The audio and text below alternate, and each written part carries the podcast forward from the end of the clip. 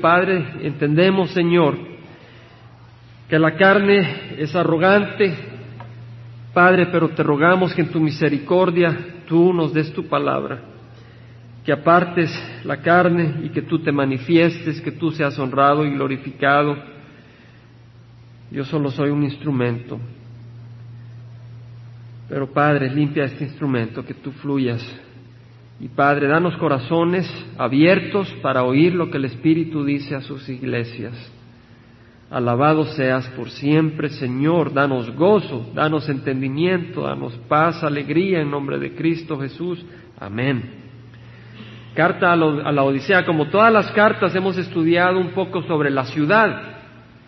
Hemos estudiado la carta que, iba dirigida a, a Éfeso, a Esmirna, a Pérgamo, a Teatira, a Sardis, a Filadelfia y ahora a la Odisea.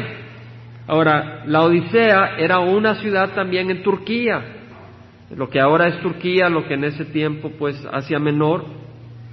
Está localizada en un valle muy fértil, un valle rodeado, eh, a, los, a los lados eran unas montañas, unas cordilleras y el valle en medio. Esta ciudad estaba en medio del valle, a 160 kilómetros al este del mar y del puerto de Éfeso y de eh, Mileto. De manera de que era una ciudad que estaba en una ruta muy importante, porque estaba a 160 kilómetros del puerto de Éfeso, que era una ciudad muy importante, y estaba en medio entre este puerto y el interior de Asia. Así que las caravanas iban y venían, era un centro comercial era un centro de cambio de moneda, era un centro banquero, era un lugar muy rico, la gente hacía negocio ahí. Si alguien traía monedas de Éfeso, iba a ir al interior, le cambiaban las monedas y hacían mucho dinero. Mucho dinero se quedaba ahí. Alguien quería refiliar sus caravanas, ahí compraba y no tenía otro lugar a donde ir. O compraba ahí o no compraba y se moría. Entonces hacían mucho negocio. Era una ciudad estratégica.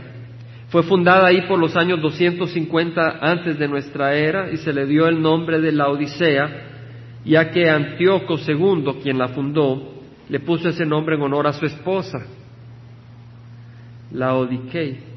Su posición estratégica era grande y era un lugar muy próspero bajo el imperio romano. Se distinguía por la producción de ropas hechas a base de una lana negra hacían las manadas de, de, ovejas, de cabras, y se producía una lana negra muy lustrosa y era muy brillante y muy famosa. Y con esa lana negra hacían eh, ropas muy hermosas, de lujo. Y también era muy conocida por un cataplasma, un ungüento, un colirio para los ojos. Era un lugar donde si alguien pues enfermaba de los ojos, ahí tenían ese colirio que te ayudaba a ver.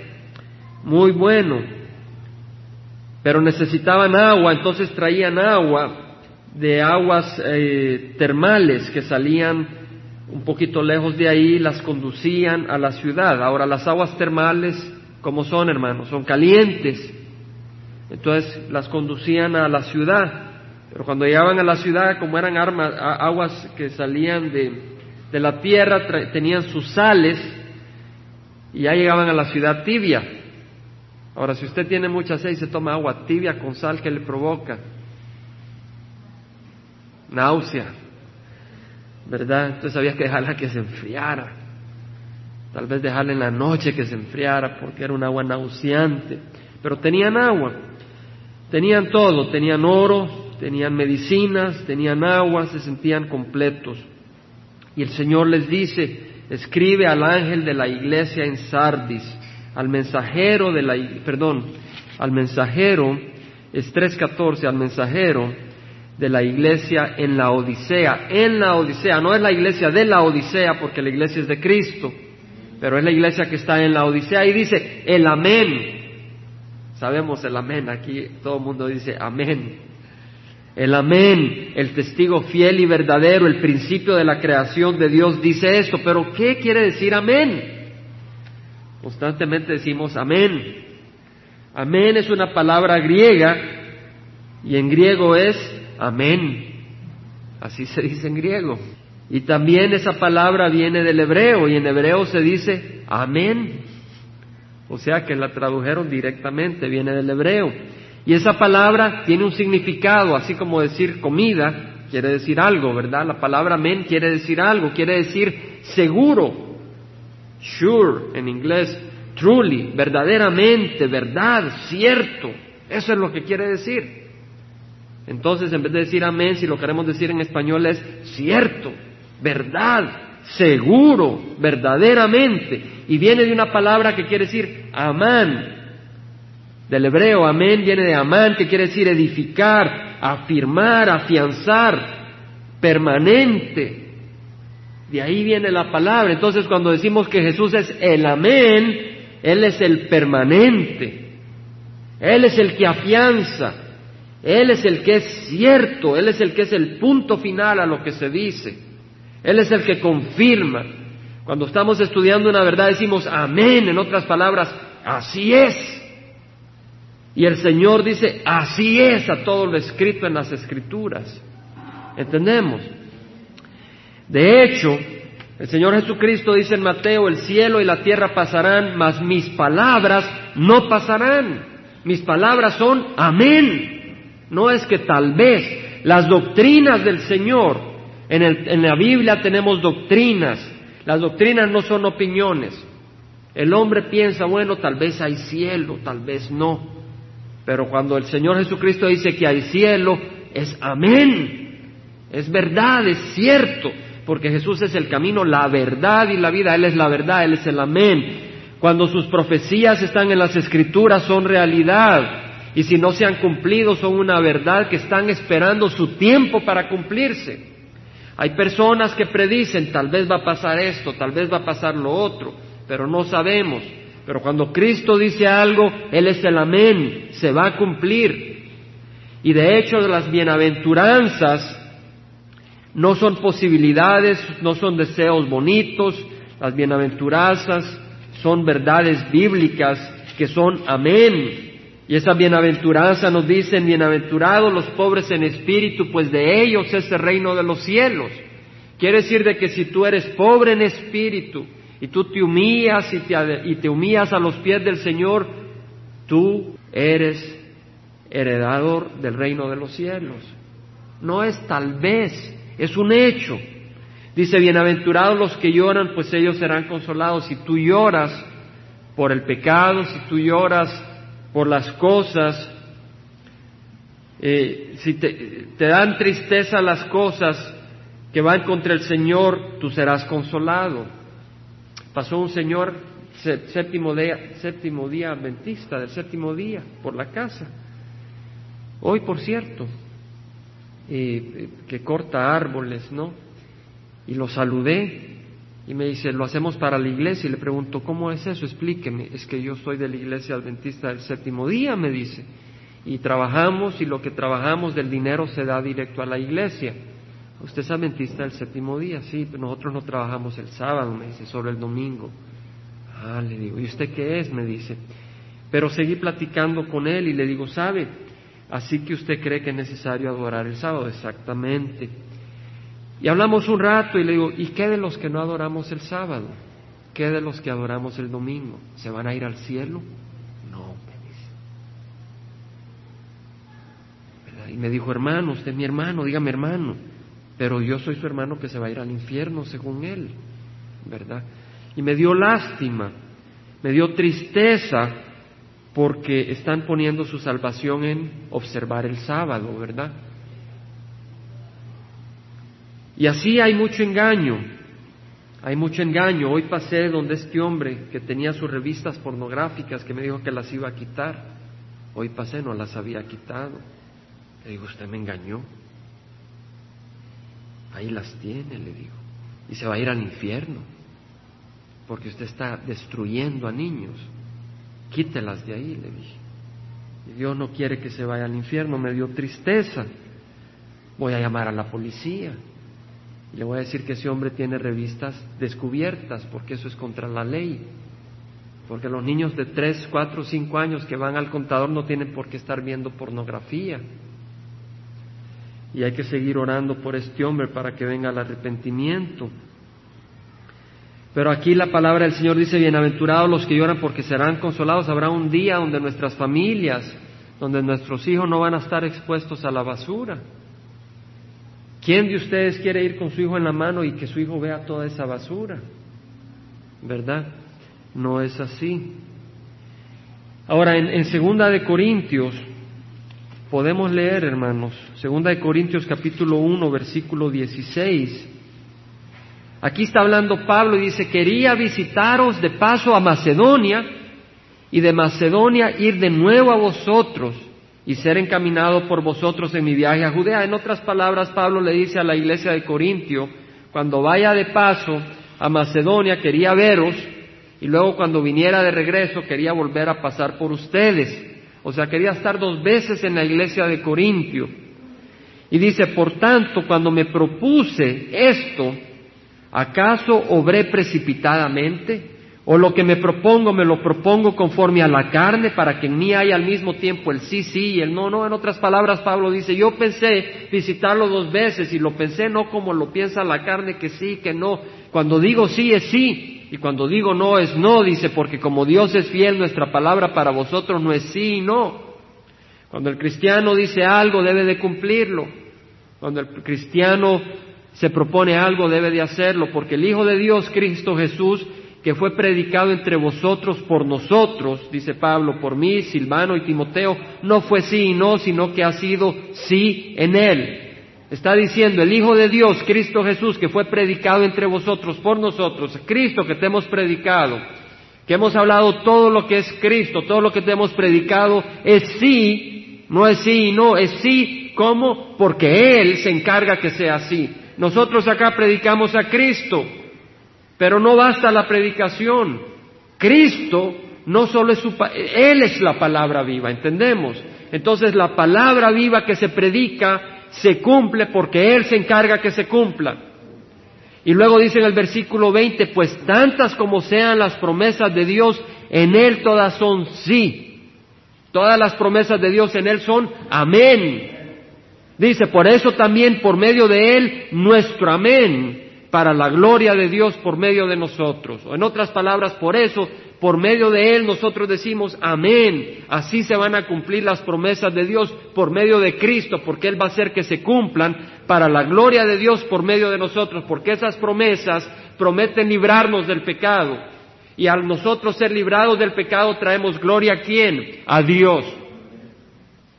Entonces todas las promesas son sí en Cristo Jesús.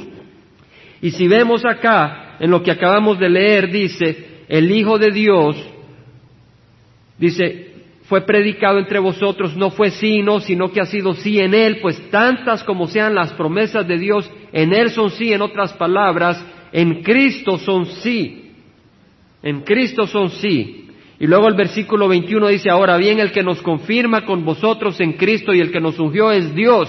Entonces, Dios es el amén, Dios nos confirma. Vimos de que la palabra amén viene de amán, que quiere decir confirmar, afirmar. Entonces también Dios es el amén. ¿Entendemos, hermanos? Y luego dice el versículo 22, quien también nos selló y nos dio el Espíritu en nuestro corazón como garantía. ¿Quién es el amén? El Espíritu Santo. Porque Él es garantía de lo que vamos a recibir nuestra salvación. Hemos recibido el Espíritu Santo. El Padre, el Hijo y el Espíritu Santo son el amén, las, el sí de las promesas. Ahora el Señor Jesucristo dice en Mateo 5, versículo 17, no penséis que he venido para abolir la ley o los profetas, no he venido para abolir, sino para cumplir. Y esto me sacó este hombre me mencionó esto, ya estaba pensando yo en este, este, versículo para la congregación. Dice, no penséis que he venido para abolir la ley o los profetas, no he venido para abolir, sino para cumplir. Entonces ellos están cumpliendo los diez mandamientos, no los cumple. ¿Quién hay que cumpla los diez mandamientos? No los cumple. Ahora dice, pero ustedes no creen en los mandamientos, me voy a entender. Pero no es así, el Señor dice, no he venido a abolir, sino a cumplir. Entonces, en el Antiguo Testamento vemos que hay sacrificios de cabras y de ovejas, ¿cierto? Entonces quiere decir de que cuando vino Jesucristo hay que seguir sacrificando porque no vino para abolir. No, vino a cumplir el significado. Esos sacrificios apuntaban al único sacrificio que puede perdonar nuestros pecados, la muerte de Cristo en la cruz. Entonces Él no vino a abolirlo, vino a cumplir. Él no vino a despreciar, Él vino a, fulfill, como dicen en, inglés, a satisfacer los mandamientos. Vemos en el Antiguo Testamento que sabemos de que iban a ser un Mesías, ¿cierto? Cuando vino Jesucristo, ¿qué hizo? Cumplió esa promesa. Ahora vamos a decir, no hay que esperar a que venga. No, si ya vino. Y ahora viene como Rey de Reyes y Señor de Señores. ¿Entendemos? Entonces Él no vino a abolir, pero vino a cumplir.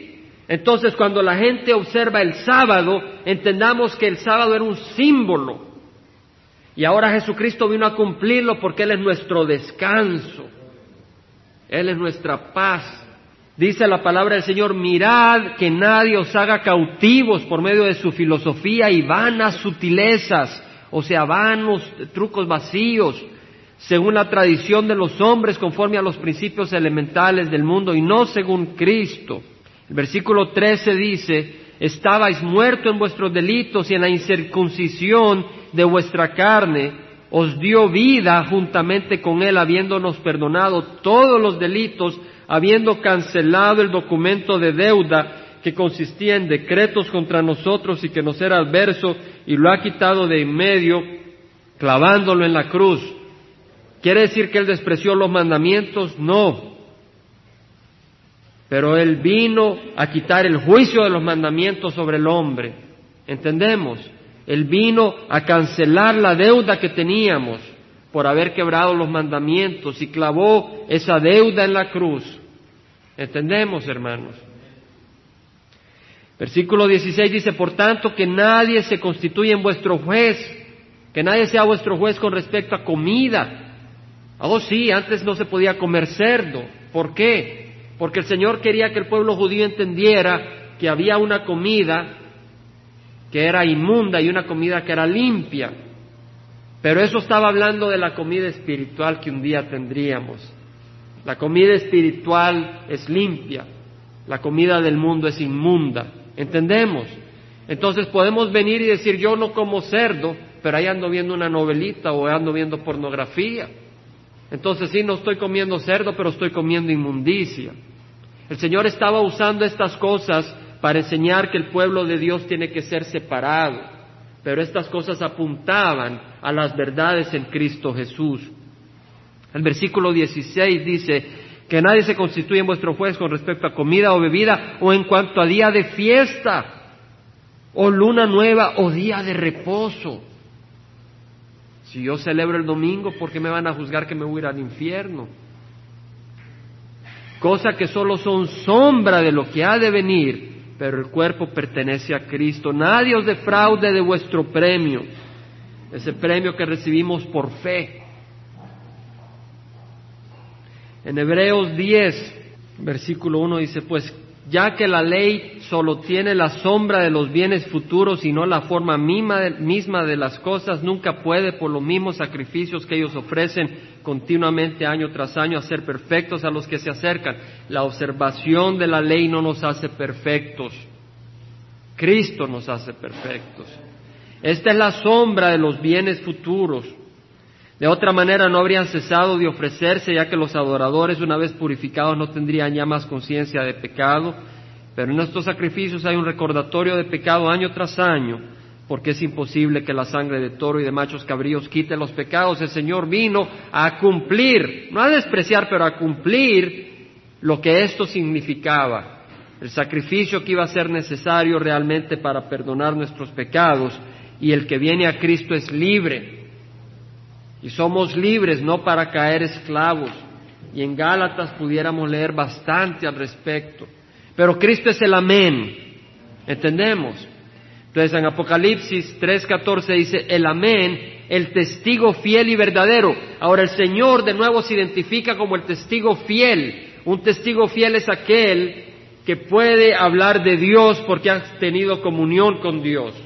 Y Cristo que viene del pecho del Padre testifica de Dios.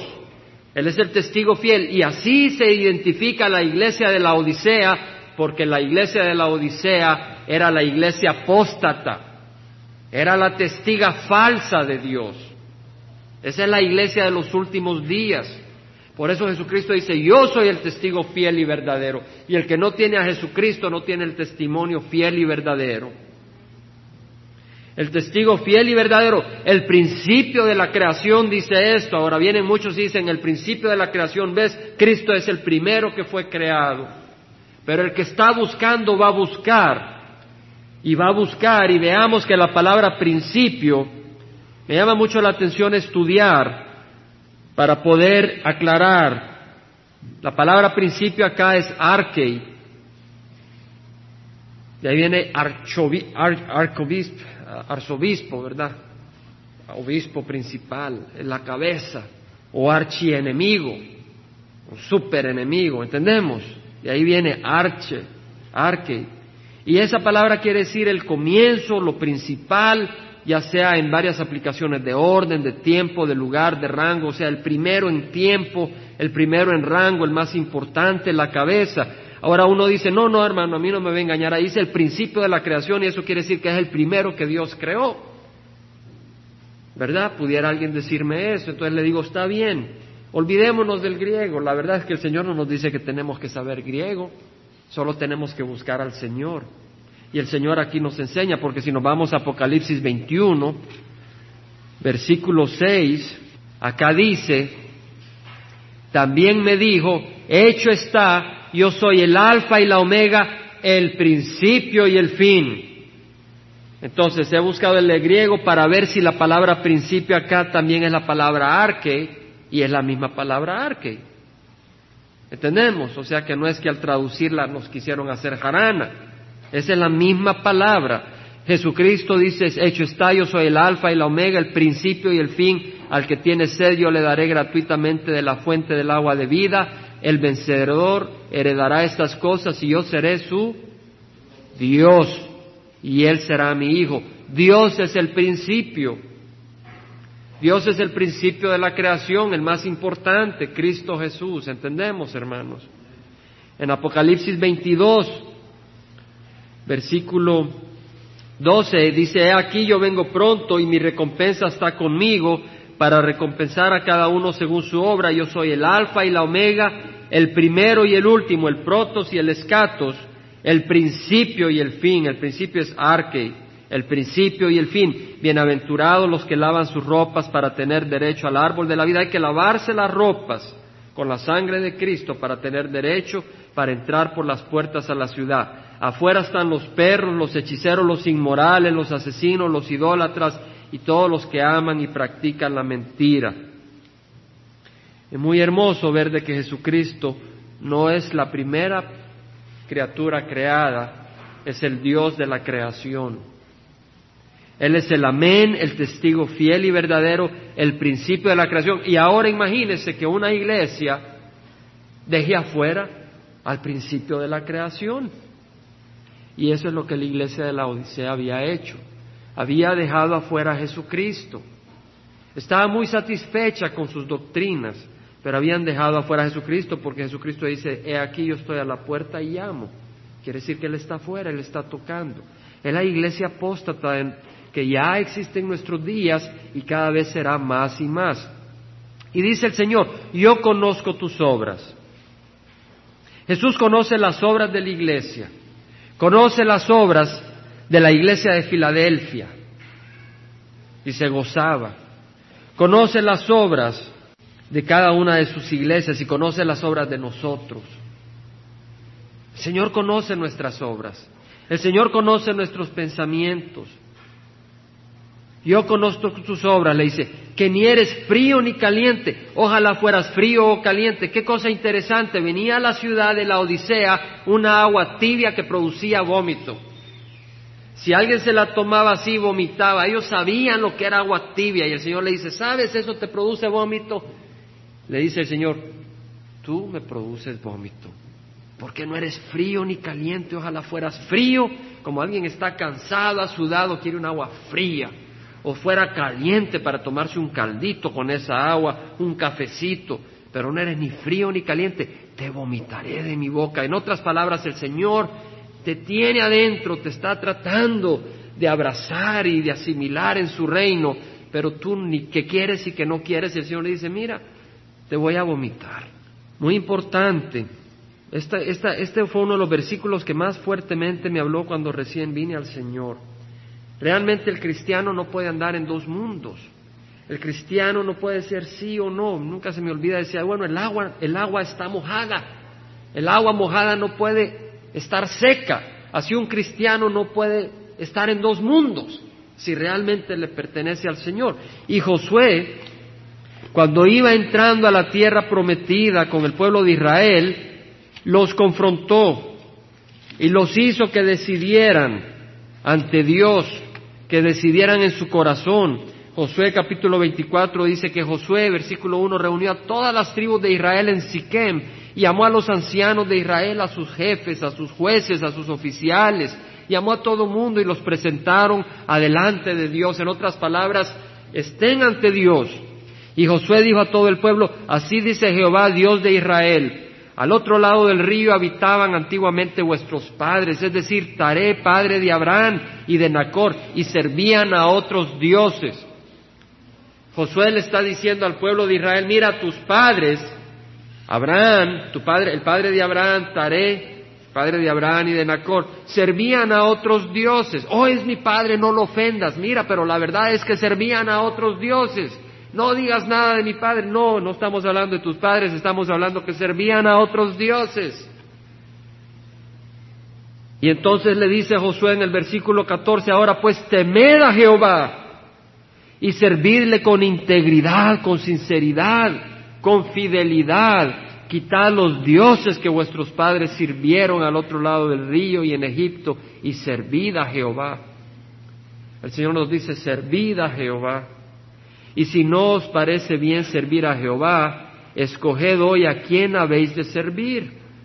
Si a los dioses que sirvieron vuestros padres que estaban al otro lado del río, o a los dioses que los amorreos en cuya tierra habitáis, pero yo y mi casa serviremos a Jehová.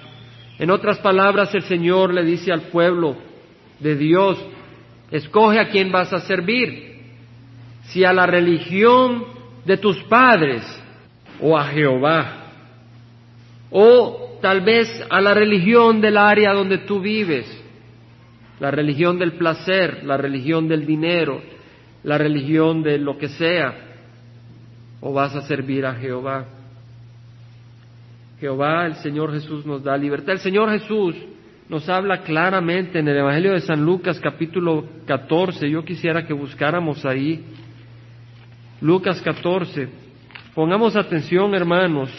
Lucas 14, versículo 26. El Señor nos llama a un compromiso total a Él.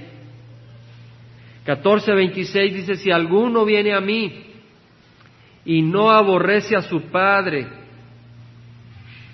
y madre, a su mujer e hijos, a sus hermanos y hermanas y aún hasta su propia vida, no puede ser mi discípulo.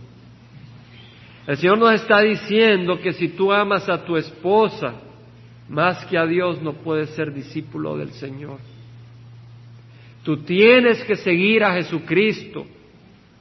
Y si en el camino tu esposo, tu esposa decide dejarte, pues te deja, pero tú te salvas.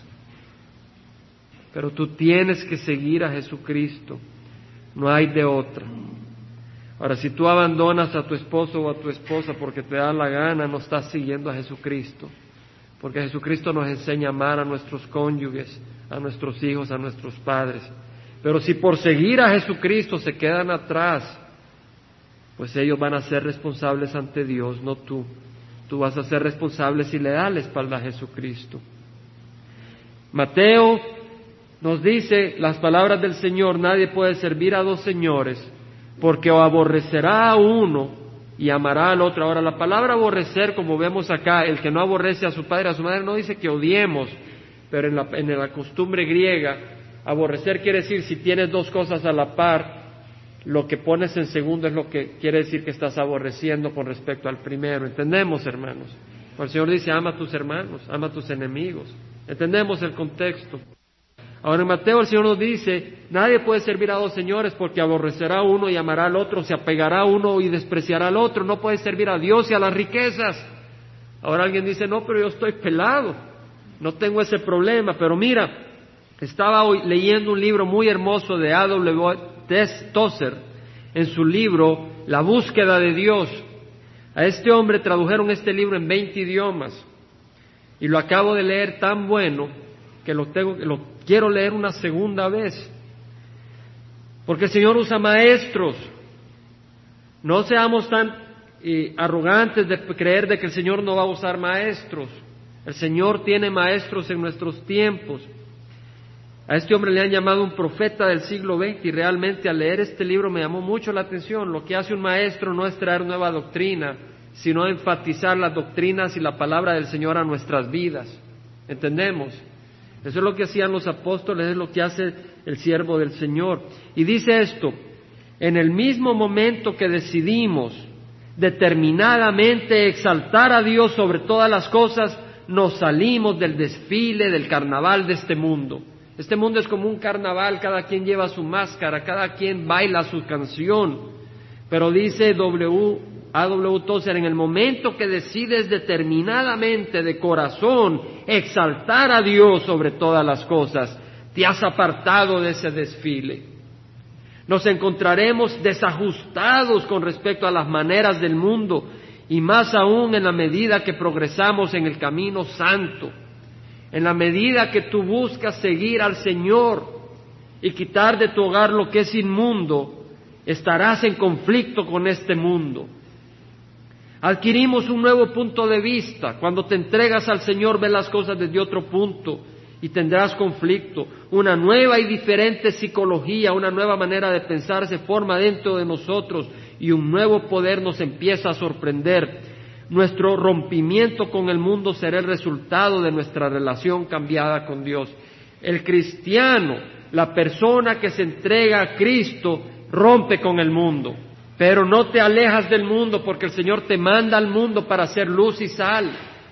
No digas, Señor, sácame de este mundo. El Señor dice, te aviento para que seas luz y sal, para que otros vengan a salvación. El mundo del hombre caído no honra a Dios.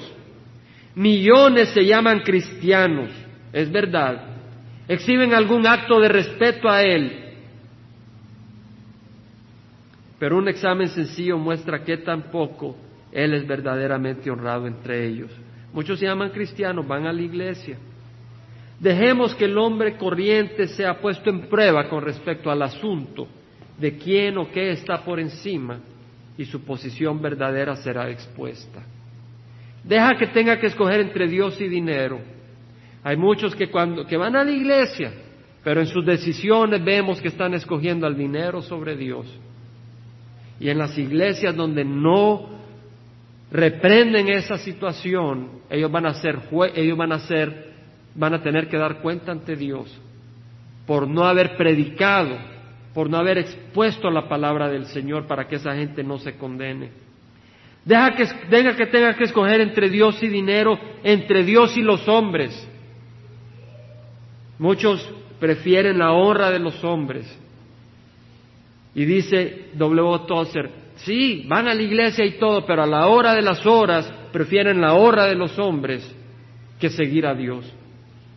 O deja que escoja entre Dios y su ambición personal. Tal vez tiene alguna ambición personal y tiene que escoger. A la hora de escoger, abrazan su ambición personal y se olvidan de Dios, no importa cuánto pasan en la iglesia. O deja que escojan entre Dios y el yo.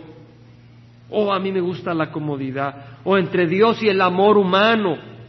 Y Dios termina en segundo lugar siempre. No lo digo yo, lo dice A.W. Tozer. Y yo creo que lo dice el Señor Jesucristo.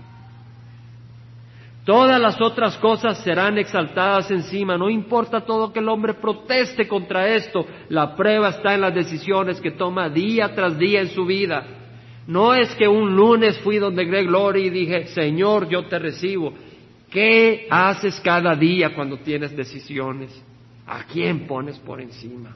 Sé exaltado es el lenguaje de la experiencia espiritual victoriosa. ¿Quieres victoria? Busca exaltar a Cristo. Es una pequeña llave la que abre la puerta de los grandes tesoros de la gracia. Esto es central en la vida de Dios, en el alma. Deja que el hombre que busca alcance un lugar donde su vida y sus labios se unen para decir continuamente, sé exaltado mi Señor. Y un millar, miles de problemas pequeños se resuelven. Tu vida cristiana cesará de ser complicada y será simple. Qué bonito, ¿verdad? Lo que este hombre dice, exalta al Señor sobre todas las cosas y tendrás paz. Y tendrás paz. Y eso es lo que nos dice el Señor en Apocalipsis, lo que le dice a la iglesia de, la Odisea.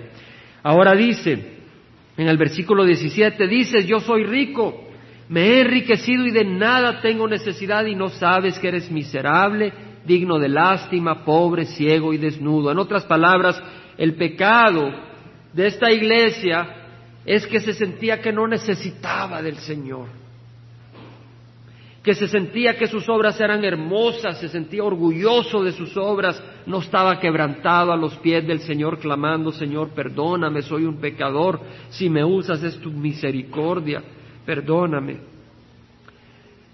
La iglesia de la Odisea era una iglesia que tenía bienes, era una iglesia que tenía sus doctrinas, estaban en un lugar donde si había problemas de la vista había colirio, si querían ropa tenían lana negra de la lujosa.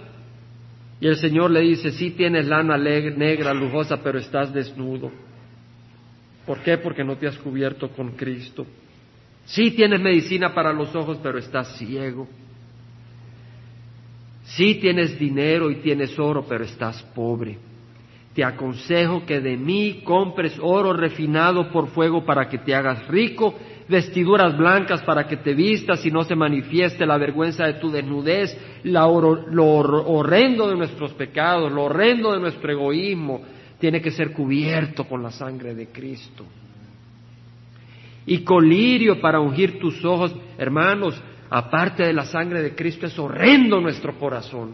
Por eso el Señor nos dice claramente, huye de las pasiones juveniles y sigue la justicia, la fe, el amor y la esperanza. Perdón, la fe, el amor y la paz con los que exaltan al Señor con un corazón puro. ¿Por qué? Porque en el hombre siempre está esa lucha, en la mujer siempre está esa lucha y el hombre y la mujer lo que tienen que hacer es huir como que si huyes por tu propia vida. Porque hay un enemigo adentro de ti que es la carne. No estamos hablando de la mano, los dedos, sino el pensamiento malo en el hombre. Tienes que huir, no, no razones con la carne, huye. Tienes ese enemigo en tu corazón. Tienes que huir de las tentaciones. Entonces vemos de que el Señor le dice, te aconsejo que compres oro refinado. Ahora, el Señor le dice, vestiduras blancas para que te vistas. Esas vestiduras, ¿qué es? La sangre de Cristo, amén. Y luego le dice, colirio para ungir tus ojos, ¿qué es lo que nos abre la vista? La palabra de Dios. Es la que nos abre la luz. ¿Y cuál es el oro refinado? Ir a la iglesia y comprar unos cuantos pedazos de oro. En algunas iglesias lo tienen y se lo venden al doble de precio. Y yo creo que el oro refinado es las pruebas que el Señor pone en nuestro corazón, de acuerdo a su voluntad. Y tú puedes escoger y decir, Señor, no las quiero. No voy a hacer esto porque no me gusta. Ahí estás despreciando el oro refinado. Y cuando tú dices, la acepto, Señor, estás comprando oro refinado. Y el fuego que te refina es el fuego de Dios y el oro es tu fe porque Pedro nos dice eso. En primera de Pedro 1, hermanos, esta iglesia podrá ser no de 500 miembros, pero esta iglesia tiene a Cristo. Y en esta iglesia vamos creciendo en el amor y en el entendimiento y vamos de la mano. Y eso es lo hermoso, es lo que el Señor nos llama a hacer.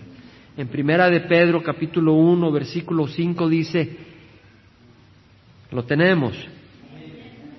Que sois protegido por el poder de Dios mediante la fe para la salvación que está preparada para ser revelada en el último tiempo. La salvación que vamos a recibir completamente será revelada, en lo cual regocijáis grandemente, te alegráis, debemos de alegrarnos que viene nuestra salvación. Aunque ahora por un poco tiempo, si es necesario, seáis afligidos con diversas pueblas, si es necesario, pasas por pruebas, es porque es necesario. Porque el Señor dice que todas las cosas obran para el bien de aquellos que aman al Señor, que han sido llamados de acuerdo a su propósito. Entonces, si pasas por pruebas es porque es necesario. Y el versículo 7 dice, para que la prueba de vuestra fe, más preciosa que el oro que perece, aunque probado por fuego, sea hallada que resulte en alabanza, gloria y honor en la revelación de Cristo. La fe es muy importante que sea probada en el fuego para producir distintas bendiciones. En Romanos capítulo 5, después de Hechos de los Apóstoles, el libro de Romanos, capítulo 5, dice Pablo, el versículo 3, que nos gloriamos en las tribulaciones, sabiendo que la tribulación produce paciencia.